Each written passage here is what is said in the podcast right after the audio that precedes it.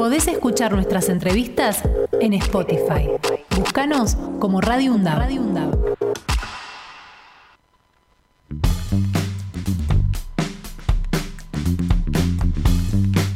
Y bien, arrancamos el programa de hoy hablando de todos los actos que se realizaron ayer que tienen que ver con la situación actual que está viviendo Jujuy, pero además con eh, la conmemoración de aquel apagón eh, que tuvo como protagonistas no solamente a una tremenda dictadura cívico-militar, sino también eh, al, ingenio Ledesma, a los Blaquier y la historia que venimos contando desde temprano. Pero estamos en comunicación con Blanca Lescano, que es de familiares de desaparecidos de Salta, está en la Mesa de Derechos Humanos y este, queremos compartir con ella unos minutos también de charla que tiene que ver con esta cuestión. ¿Qué tal? buenos días, Blanca, ¿cómo le va? Buenos días, el gusto de oírlos. Bueno, en general, como, como somos de organizaciones de familiares desaparecidos, tenemos una regional NOA, donde están todas las organizaciones del NOA, Tucumán, Santiago, eh, Catamarca, y Salta y Jujuy. Claro, así Entonces estamos en permanente contacto de todo lo que pasaba en Jujuy. Claro. Pero este, el antecedente de lo que pasó en Jujuy también estuvo en Salta una semana antes. A ver, cuéntenos. Sí, precisamente salió, el, empezó también con los autoconvocados docentes en Salta, que hubo una represión muy grande en la ruta de, ingreso a Salta y hubo 20 detenidos de los docentes y golpeados, que siguen con causa. Y en ese contexto es que el gobierno, la legislatura de Salta aprueba una ley que tenían guardada en algún cajón del año anterior para que significaba esto, el control de las manifestaciones en las rutas, etcétera. Una ley antipiquete, digamos. Exacto. sí, sí, sí, Bueno, el, gobernador, este, cuando se aprobó en diputados y senadores, se hizo movilizaciones en Salta para contra esa ley porque ya había un decreto previo que también le daba a facultades a la policía para intervenir en cualquier tipo de manifestación eh, que se hiciera en la calle, porque en Salta hay manifestaciones permanentes también de los grupos originarios que vienen de la zona de Tartagal, Orán y Santa Victoria Este, que se movilizan porque realmente con todos los años y con todas las legislaciones que existen respecto a los pueblos originarios, es que no tienen agua, no tienen, los van corriendo por la soja, etcétera. O sea, eh, es una problemática ya directamente histórica que bueno, viven los pueblos originarios que ahora se agrava con el asunto de, litio y la explotación minera para los grupos calchaquíes, ¿no? Claro, sí. Y claro, y ahora este, esto está, o sea, estalló en Jujuy porque realmente esa constitución que pretende, o que está ya en vigencia por Morales era directamente ya directa anticonstitucional porque iba en contra de la Constitución Nacional dándole atribuciones de, emperador al gobernador, digamos. Claro. Eh, Blanca, eh, respecto de esto que usted nos contaba, mire, eh, yo hace unos años eh, me acerqué a una, a una acampe que se estaba haciendo en la 9 de julio y Avenida de Mayo de pueblos originarios. Estaban allí con sus banderas huipala multicolores y hablando con uno de ellos, lamentablemente no me acuerdo el nombre, me explicó la situación de esta manera. Me dice que cuando llegó el europeo al continente, los corrieron de, la, de lo que hoy son las grandes ciudades al interior Después vieron que la riqueza estaba en el campo y también los corrieron del interior hacia las montañas. Y ahora que la riqueza está en la montaña, también los quieren correr de la montaña. Los pueblos originarios no tienen descanso en nuestro país. Exactamente, pero el, el hecho concreto de Salta es que tiene diversas, una gran diversidad étnica de pueblos originarios. Porque están todos los que son los grupos del Chaco, digamos, sí. que son los Huichí, Chorotes... El, Chaco salteño estamos hablando. Claro, el Chaco salteño que cubre los departamentos Orán, Tartagal y Santa Victoria Este, que son todos los que lo han echado de lo que es el Gran Chaco, que es el, bosque, digamos, que o la soja. Ahí fue la invasión de la soja que provoca sequías, que provoca falta de agua también y los van echando y los van sacando de sus territorios. Y con las zonas andinas, que son los grupos calchaquíes, que pasa exactamente lo mismo, ahora Solar Grande, toda la zona de, del volcán de Urayaco, toda esa zona que son las que son la explotación minera. Empezó con el oro, y ahora sigue con el litio, digamos. Exacto, exacto. Entonces, realmente esto, pero eh, aparentemente el gobernador de Salta también hizo una mesa de litio convocando a donde están Morales de Jujuy, Salta y Catamarca. O sea que realmente lo están decidiendo absolutamente por su cuenta, sin ninguna, eh, invadiendo los grupos de, las zonas andinas y evidentemente sin ningún tipo de consulta. Lo que pasa es que eh, se accionaron todos los pueblos de Jujuy y los de Salta hacen realmente, hay, hay protestas, etcétera, pero lamentablemente no están unificados las luchas indígenas.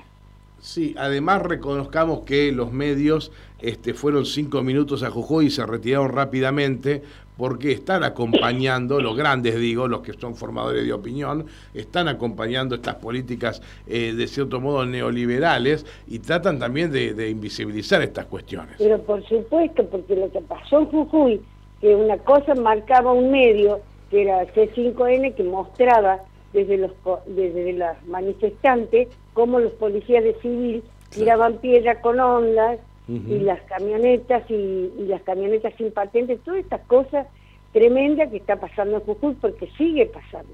Porque ayer nos llegaba la información de que estaban parando en la ruta los ómnibus de línea que iban manifestantes al edema. Claro. Y, esa gente quedó llegó caminando en distintos lugares porque los ómnibus de línea no los querían levantar.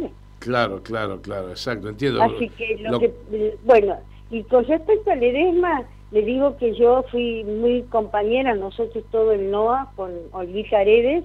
Claro, le iba a preguntar justamente sobre Olga y sobre Luis para que, para que usted nos cuente cómo eran ellos, nos cuente cómo los recuerda.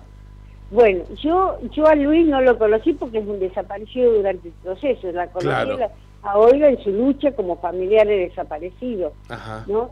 Este, y Olga también iba a Salta un poco apoyando, la, gente de Salta, de familiares también, apoyábamos todo lo que hacía Olga, así que Olga iba a Salta.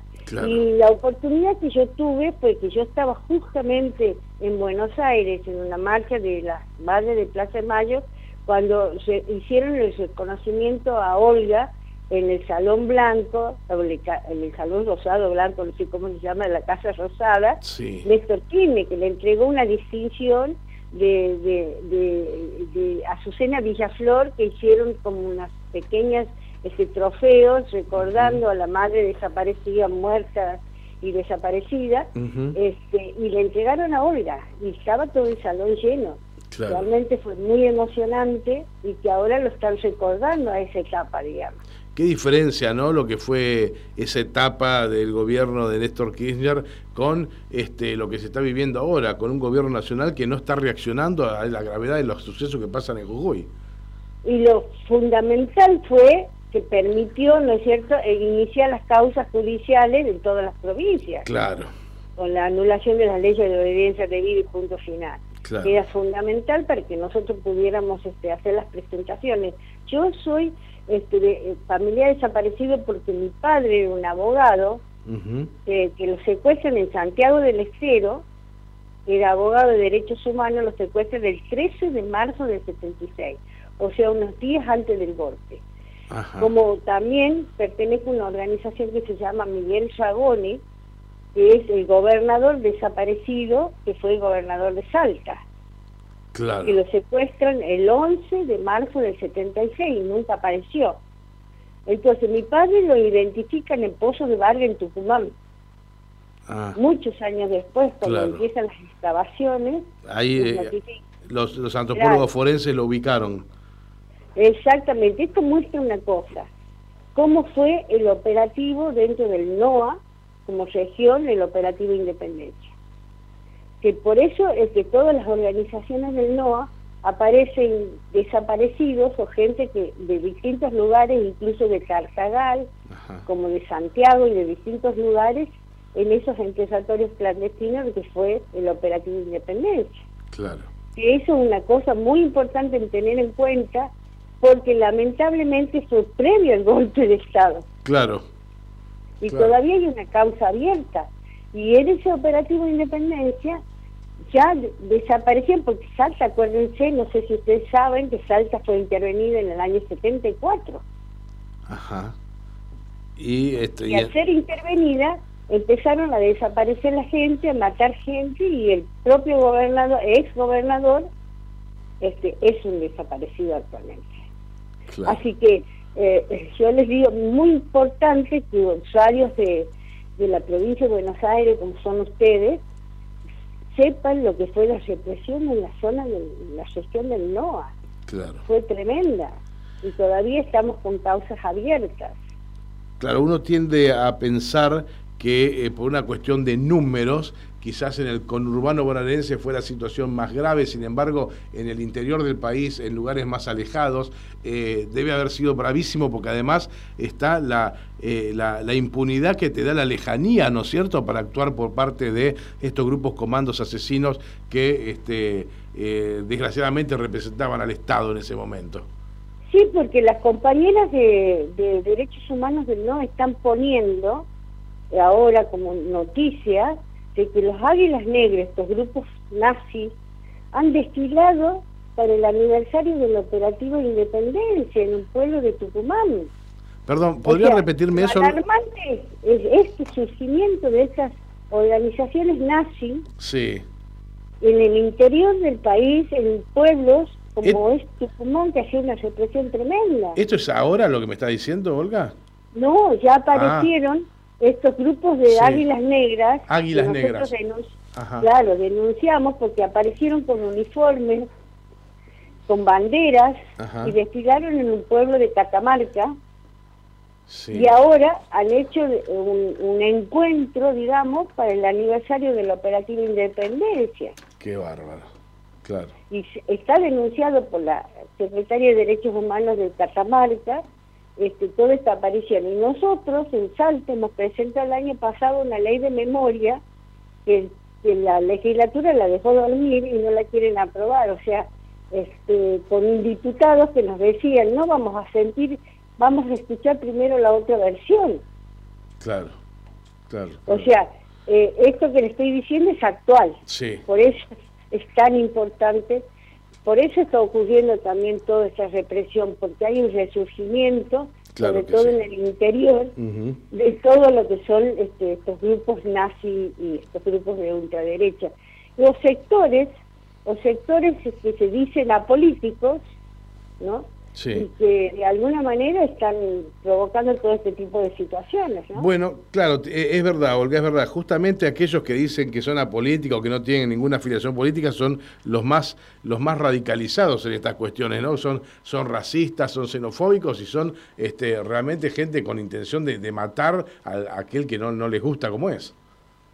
Sí, por eso me parece muy importante los medios de comunicación este, la difusión de la memoria y del nunca más. Nosotros acabamos de, eh, la, el, 7 de julio, en el aniversario de la masacre de Palomitas, cuando se sacaron presos políticos de la cárcel de Salta y los masacran en un paraje cerca de la ciudad de Güemes, que es Palomitas. Claro. Es un juicio gigante que hay en Salta. Y en ese contexto está ocurriendo todo esto, o sea, lamentablemente eh, no trasciende por los medios todo lo que ocurre en el interior. Bueno, desde nuestro humilde lugar como radio universitaria, eh, este, estamos a disposición, Olga, para lo que quieran difundir. Eh, me gustaría que nos deje un, mensaje final. lo que usted nos quiera decir, sobre todo a los estudiantes aquí de nuestra querida Universidad Nacional de Avellaneda. Bueno, yo les digo a los jóvenes que la memoria y los derechos humanos es la piedra fundamental de este proceso democrático que estamos viviendo. Y que ese proceso democrático va a tener un nunca más solamente con la participación de todo el pueblo y sobre todo de las nuevas generaciones. Muchísimas gracias Blanca por esta comunicación, por el mensaje que nos dejó y por ayudarnos a entender eh, el presente que se está viviendo hoy por hoy en el noroeste argentino. Ha sido usted muy amable. Bueno, muchas gracias a ustedes. Hasta cada momento. Podés escuchar nuestras entrevistas en Spotify. Búscanos como Radio UNDAB.